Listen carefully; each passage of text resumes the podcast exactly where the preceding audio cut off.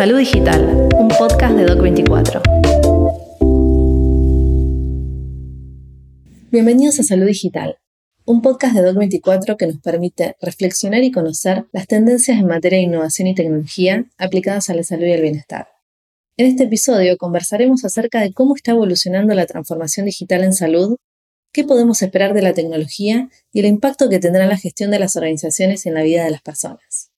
Hoy tenemos como invitada especial a Andrea Barbiero, investigadora y consultora en salud digital con más de 20 años de experiencia, fundadora de Ecosalud, cofundadora de SaludCop, conectora de TISAC y embajadora de Barcelona Health Hub. Bueno, Andrea, bienvenida. Ante todo, gracias por sumarte a nuestro podcast de salud digital. Y para comenzar, me gustaría que nos cuentes, bueno, cómo iniciaste en este camino de la salud digital. ¿Cuáles fueron tus comienzos, tus primeros pasos, tu motivación también en esta área? Bueno, gracias por la, por la invitación a conversar y, tratar un poco de conversar relacionado a la salud digital. Eh, yo empecé eh, un poco de manera accidental, ¿no? Empecé a trabajar en, en, el mundo de la gestión sanitaria, de los procesos, hace más de 20 años. Em, vivo en España hace también 20, más o menos. Eh, y en el 2004, trabajando en, consultoría de, procesos y gestión sanitaria, eh, me vino un poco el requerimiento de algunos clientes en, lo que era la, transformación digital de los procesos sanitarios. Tampoco era transformación, aquello era la digitalización, ¿no? digitalizar algunos procesos eh, sanitarios a través de historias clínicas electrónicas. Esto fue en el 2004 en un hospital aquí en Barcelona, en el Hospital Municipal de Badalona, que fue uno de los primeros hospitales en empezar este camino de, digitalización de historias clínicas. ¿no? Entonces, podríamos decir que empecé eh, en ese proceso, pero mucho antes en Argentina ya eh, trabajaba sacando fotocopias de historia clínica, que eso también es una manera de digitalizar un poco más obsoleta, ¿no? Eh, pero también empecé sacando fotocopias, o sea que imagínate que la tecnología en sus diferentes eh, fases estuvo siempre muy involucrada a, a, mi persona. Soy, no soy nativa digital, por supuesto, pero sí fui siempre muy curiosa eh, desde, desde el principio a trabajar con temas de tecnología y a, inspeccionar cómo funcionaba la tecnología de una manera como muy, muy ad hoc, digamos. ¿no? Nunca me formé para esto, ¿no? Siempre he trabajado y, aprendido en base a tocar y romper, ¿no? Como dicen eh, en, este, en este entorno de la, de la tecnología. Y este fue un poco el principio, ¿no? Ahí empezar a, digitalizar historias clínicas y luego fue todo ya el proceso poco a poco a, lo que hoy en día podemos llamar la, salud digital, ¿no? que es un, amplio concepto. ¿Cómo era la realidad en ese momento? Digo, en función también de las demandas o los problemas eh, que surgían, creo que vos bien lo mencionás, empezaste con la historia clínica, creo que ese fue como el primer paso quizás o gran paso de la salud digital como una necesidad real Digo, y más allá de eso, ¿cuáles eran las demandas del momento, las demandas que tenían también los sistemas de salud o los prestadores de, servicios de salud, hospitales, clínicas? ¿Cuáles eran los problemas reales que tenían? Que en cierta forma la tecnología viene como a, dar respuesta a esos problemas que tenían en su momento. Sobre todo la optimización de esos procesos, ¿no? Sabemos que hay procesos asistenciales que tienen una, una carga importante a los recursos humanos, entonces en ese momento lo que, entendíamos era que era necesario cambiar esos procesos. Y los procesos generalmente están muy enquilosados y son muy difíciles de cambiar. Entonces, la excusa de la tecnología es una buena excusa para cambiar algunos procesos. Ahora, también en aquellos, te voy a decir, hace muchos años y en aquellos, aquellos principios a veces cometíamos el error de mantener esos errores que tenían el propio proceso en la propia digitalización. ¿no? Hoy en día, justamente por eso, transformar la transformación digital es pensar de otra manera, no solamente es hacer lo mismo que hacíamos en papel de una manera digital o tecnológica. ¿no? Entonces, en ese momento lo que buscábamos era optimizar esos procesos, agilizarlos, eh, hacerlos más accesibles a, la población en general, ¿no? Y, sobre todo en ese, en ese contexto era una apuesta eh, por el sistema a hacer unos cambios realmente trascendentales esos cambios, esa gestión del cambio no, no, fue, no fue fácil. Son, son procesos bastante complejos, ¿no? La gestión del cambio, entender que hay que trabajar de otra manera, eh, que, que, hay que compartir información, que hay que ser mucho más cuidadoso con los, los, la, la, información, ¿no? Yo entonces, cuando estaba en ese proceso de digitalización de historias clínicas, claro, las historias clínicas paseaban por los hospitales en carros de supermercado y ahí nadie se preguntaba por la privacidad de los datos, ¿no? Y estaban en el pasillo de cualquier hospital, ¿no? Y hoy en día, claro, obviamente, cuando existen nuevas eh, tecnologías, existen nuevos accidentes, ¿no? Que tenemos que contemplar para ver cómo los mitigamos y por lo sobre todo los riesgos que eso generan, ¿no? Pero, pero en ese entonces eh, el objetivo primordial era hacer esos, eh, esos, esos procesos más, mm, más óptimos, más rápidos y sobre todo dándole una respuesta eh, rápida a los, a los, pacientes, a los ciudadanos, en base a la demanda que tenían de, que tenían de salud. Y esto lo fuimos viendo en los, en los siguientes años. En este caso, a mí me tocó, las, me tocó la suerte de estar en, en, un, en, una institución y empezar a trabajar con instituciones en las que tenían una apuesta estratégica muy, muy fuerte sobre eso, ¿no? Y, y, luego, bueno, muchos hospitales más en, lo que, en los que trabajé que fueron transitando también ese, ese, ese camino. ¿Cuáles fueron las resistencias que, que, se vislumbraron o que se encontraron en este proceso de transformación digital que imagino que no habrá sido fácil eh, desde ya no. con la historia clínica pasar del papel a lo digital? Imagino que pudo haber habido resistencias del lado del profesional, administrativo, también del paciente con encontrarse con procesos completamente diferentes. ¿Cómo lo vivieron? ¿Cuáles fueron esas quizás primeras limitaciones o desafíos que tuvieron? Claro, vos pensás que ahora, viste, cuando, estamos hablando de telemedicina, hablamos mucho de, la, de las competencias digitales de los profesionales, ¿no? Pero bueno, en aquel momento también había que buscar las habilidades, eh, eh, ayudar a que los profesionales tuvieran otras habilidades. De pronto te ponían una, una pantalla entre medio, ¿no? Entonces había como un contrafuego entre la mirada, ¿no? Por ejemplo, dejabas de mirar a las personas para estar eh, absolutamente eh, enfocado en una pantalla y no te digo más, el teclado. Había profesionales que no sabían teclear y estaban con los dos deditos tecleando. Estamos hablando del 2004, no estamos hablando de antes de claro. ayer, ¿no? Que la tecnología está en manos de nuestro día a día y que hoy más que hasta mis padres con setenta y pico de años son muy duchos en la tecnología. Hace entonces, sobre todo en, en ese espacio de, de profesionales con una cierta edad o con, con, con, con una generación que no estaba a, a, habituado a la tecnología y no solo que no estaba habituado, la rechazaba, ¿no? 100% una, un rechazo. Entonces había, había que hacer como mucha evangelización, entendiendo de que, ese, de que ese proceso iba a mejorar, que iba a mejorar la optimización del tiempo del profesional también y, de los pacientes, ¿no? Y en ese, proceso del cambio es donde teníamos que trabajar mucho en esos soft skills, en esas habilidades de los profesionales a dejarse abrazar ¿no? por la tecnología. ¿Qué pasó? La telemedicina en estos últimos 3, 4 años nos apareció de repente por el contexto de la pandemia, pero ahora, por ejemplo, creo que tenemos que darle un, un stop o una pausa, no stop, es pausa, para decir, bueno, cómo vamos a, generar esos habilitantes en los profesionales para que se sientan cómodos con esto, ¿no? No es lo mismo tener un paciente delante, ahora no solamente por la pantalla con la que estás escribiendo, sino en una pantalla y no poder ver el, sentimiento o la, emoción de la persona, eso requiere unas nuevas habilidades también. Entonces, en cada momento de transformación digital, de procesos digitales, tenemos estos retos, no solamente de lo que tiene que ver con lo ético, legal, sino también tiene que ver con esta parte de cómo transitamos nosotros como personas esas nuevas tecnologías que se embeben en, en nuestra manera de hacer, ¿no? Totalmente. Bueno, recién también mencionabas la, la llegada de, de, la telemedicina, más en términos también de atención médica virtual, o sea, cómo se van cambiando, cómo va evolucionando también los modelos de atención y en base a eso ¿Cómo cambia esta relación médico-paciente? Digo, pasado de la presencialidad a lo virtual, hay lógicas, vínculos también que se construyen de manera distinta. ¿Qué considerás también que, que cambia y cómo es ese nuevo vínculo o esa nueva relación médico-paciente? Bueno, porque ya las personas en estos dos, este binomio, ¿no? Que decimos médicos pacientes, que a mí me, me faltan muchas otras caras, ¿no? Hay médicos pacientes, eh, eh, cuidadores, familias. Hay como un entremazado mucho más complejo de ese binomio que venimos hablando, ¿no? Entonces, en este binomio de per se siempre entendíamos que había una simetría de la información, ¿no? que al final los profesionales siempre saben mucho más que los pacientes o que, las personas.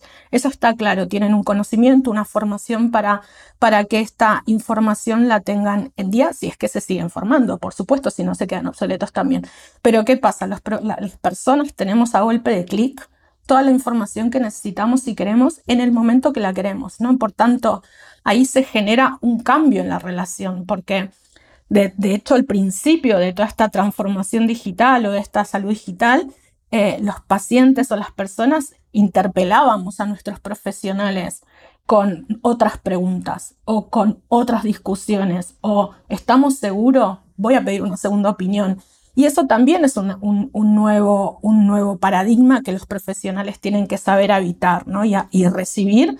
Y eso es complicado, ¿no? A, cualquiera en nuestra profesión que nos interpelen, es como que te deja en una situación de, bueno, vamos a ver, ¿no? Entonces, lo mismo que te contaba antes, algunos profesionales que se resistían a teclear la historia clínica en un ordenador, hoy se resisten a el doctor Google, ¿no? Que dice, no, el doctor Google no lo busques. Es que, hombre, ahora no le puedes decir a alguien que no busque en Google. Lo que tienes que decirle es dónde tiene que buscar, cómo tiene que buscar, cuáles son esas fuentes fidedignas para que busquen, para que la información que les llegue realmente sea fuente fidedigna y, no, y no genere una situación que no fuese necesaria, bueno, que una malformación o, infoxicación que, que, el paciente o la familia o quien fuese no puede controlar, ¿no?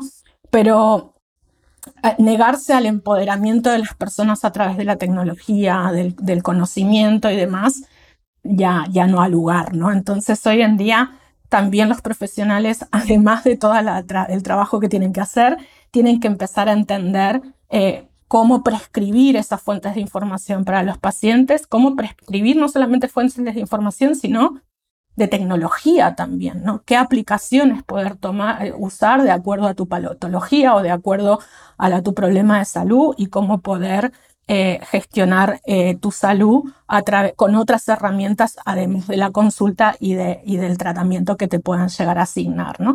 Y también les requiere a los profesionales tener conocimiento de cómo funcionan esas tecnologías y cómo, y cómo recuperar esos datos para que, eh, eh, ser incluidos en el proceso asistencial. Totalmente. Eh, sobre todo lo que mencionabas del empoderamiento del paciente. Creo que también hay, hay un rol distinto que asumimos como usuarios de los servicios de salud. De ahí me gustaría profundizar un poco si, si es un concepto que ya está más obsoleto, hablar de pacientes o tenemos que hablar de usuarios de servicios. ¿Cómo lo plantearías vos en esta? Bueno, yo tengo como hace muchos años empezamos un grupo de gente a, ponerle, a tachar el, a ponerle el, prefijo impacientes a los, al, prefijo, ¿no? a la palabra paciente. Sabemos que la palabra paciente no viene de paciencia, aunque ya tenemos conceptos como lista de espera, sala de espera, o sea que hay una, una connotación de esperar. Que nos incita a esperar.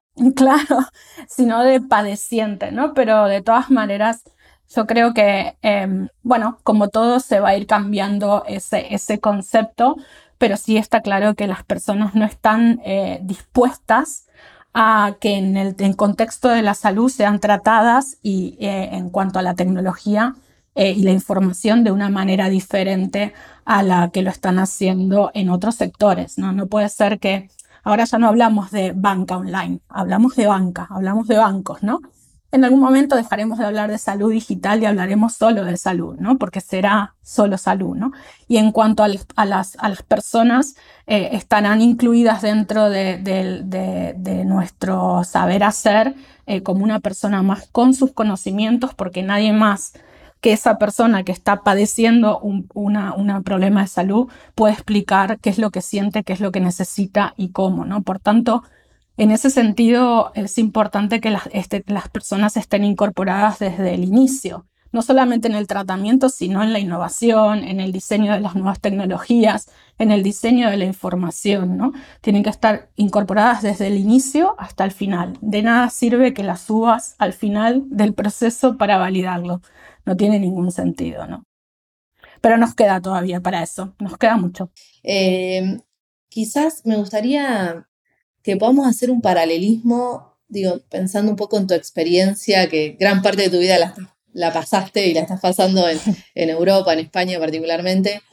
¿Cómo ves el sistema de salud europeo en relación al latinoamericano? Digo, ¿cuáles son quizás los recorridos que hacen ambas regiones y en qué nivel se encuentran, no sé si decirlo en términos de evolución, pero sí de adopción de, tecnología aplicada a la salud y en esta evolución en salud digital? ¿Qué consideras, qué factores hay y quizás puntos en común y grandes o no tan grandes diferencias en cuanto a ese, a ese recorrido y a ese camino que están transitando?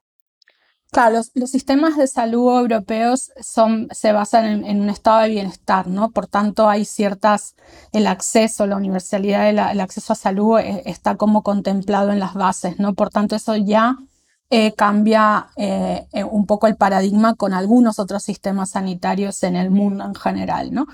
En Latinoamérica y como todos sabemos, hay muchísimos sistemas, en cada uno de sus países tienen su, propia base, pero sí que hay como una fuerte em, implicación del sector privado, cosa que en, sistemas sanitarios europeos no es tan así. Obviamente en, el transcurso de los años van cambiando, pero hay una cierta confianza establecida sobre los sistemas públicos. ¿no? Por tanto, eso también cambia o marca un poco la cancha de cómo, de cómo, se, cómo son los sistemas. ¿no? Eh, en base a lo que es la transformación digital y a lo que es eh, la, evolución de la salud digital, em, claro, eh, yo siempre digo que los sistemas sanitarios europeos son como señoras mayores, ¿no? Como son, son por, su, por su, su manera de, de, pensar y de hacer. Hay muchas cosas que ya están hechas, ¿no? Se han pasado. Y el latinoamericano es como un gran adolescente, ¿no? Por tanto, en, en Latinoamérica hay menos miedos a hacer algunas cosas y, a mí eso un poco lo celebro. Nosotros eh, aquí en Europa tenemos regulaciones mucho más estrictas que nos marcan la, la, ¿no? la cancha de otra manera y podemos jugar hasta determinados, determinados espacios, ¿no? Sobre todo en lo que es protección de datos, que yo celebro eh, este tipo de regulaciones, pero todo se hace a veces un poco más, más complejo. Entonces, en ese sentido, Latinoamérica creo que es un buen espacio para hacer eh, pruebas, ¿no? Y sobre todo porque cualquier tecnología eh, por, obviamente con, con, la evidencia que toque clínica, tecnológica y demás, eh, puede eh, mm, ser muy beneficiosa para, para, aquellas poblaciones que no tienen acceso a, los servicios de salud de una manera mucho más eh, integrada como la tenemos aquí. Y sobre todo, no hay otra cosa, no hay, hay una cosa que también es muy importante, ¿no? La geografía, ¿no? No es lo mismo hablar de Europa, que es muy pequeñita y que tenemos todos los recursos muy accesibles, que hablemos de las longitudes de los países latinoamericanos como Chile, Argentina o, Brasil, que te marcan una demografía y una geografía absolutamente eh, diferente. Por tanto, la tecnología ahí se transforma en un habilitante muy importante para el acceso. Totalmente. ¿Y cuáles crees que son quizás los, desafíos de, de la región en cuanto a este proceso de digitalización? O qué nos queda o qué camino nos queda por recorrer en relación a otros países que quizás están un poquitito más avanzados. O sea, ¿qué mirada podés hacer en relación a eso? Eh, volviendo quizás un poco a este tema de adopción de tecnologías, eh, ¿qué consideras que les falta un poquito a la región en cuanto a, evolución de tecnologías? Yo creo que esto también es, la base es que sea una apuesta, una apuesta estratégica por, los, por, por las políticas públicas en, poner todos los recursos disponibles y las infraestructuras disponibles para que esto pase. ¿no? Entonces, claro, Latinoamérica tiene otros, tiene otros habilitantes y otras necesidades. Entonces hay que entender esas necesidades. No es plug and play, no es lo que está funcionando aquí, va a funcionar en Argentina o va a funcionar en Chile, eh, o sea, haciendo un enchufándolo, no, hay que entender cuál es la problemática real, cuáles las, las necesidades reales y en base a eso desplegar el modelo más, más oportuno sobre las infraestructuras que tengamos, infraestructuras de comunicación. hay mucho que está por debajo ¿no? de toda esta transformación digital que tienen que estar, porque si no están, no, no, no será, no será eh, el resultado no será bueno. Y también, también se generará cierta frustración para aquellos usuarios que, quieran transitar por ese proceso. Por tanto, si tuviese que decirte, es eh, apuesta del contexto del, ecosistema de salud, del contexto público, del privado, en el caso de la seguridad social de, que tenemos en Latinoamérica y demás, eh, todos estos actores juntos pensando en cómo habilitar esas infraestructuras eh, para, que, para que esto funcione. Y después, obviamente, inversión. Todo esto sin inversión eh, para que funcione y que haya determinados eh, fondos para que, para que estas tecnologías y que esta nueva manera de hacer esté disponible es, es imprescindible. En Europa claro, tenemos estos habilitantes, ¿no? Tenemos fondos europeos que nos permiten hacer algunos tipos de proyectos y testear determinadas cosas que después desplegaremos en, en, el, en, algunos, en algunos entornos controlados y después desplegaremos y escalaremos en todos otros países un estilo eh, así es lo que es necesario, ¿no? Fondos, por supuesto, y una apuesta estratégica y de gobierno o de, o de, política pública de, los países, que creo que estamos avanzando bastante en este contexto. Luego hay que mantenerlo, que eso es lo que tal vez es lo más difícil. Claro.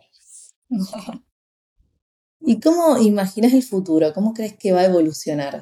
Wow wow, hay muchos futuros, ¿no? El probable, el deseable, el posible.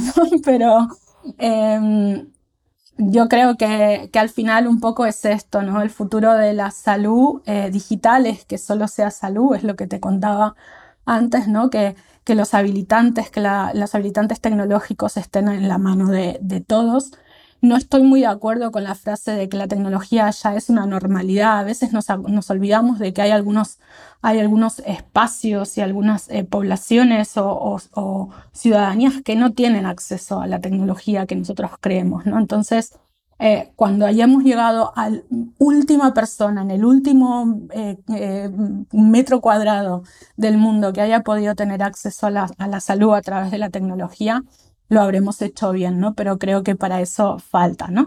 En ese sentido, todo el camino que podamos llegar a hacer para que eso pase será, ser, es, es mi deseo y mi voluntad de seguir trabajando día a día para ello, ¿no? A través de las iniciativas en las que, en las que estoy vinculada eh, y generando esos espacios de colaboración y de vinculación entre todos los sectores para, para, y los actores para que vayamos trabajando de manera colaborativa y, conjunta sobre esa, esa misión, ¿no? Perfecto. Bueno, André, muchas gracias por sumarte. Es súper interesante la charla y bueno, esperamos seguramente encontrarte eh, en otro espacio y seguir obviamente transitando este gran camino. Muchas gracias. Gracias.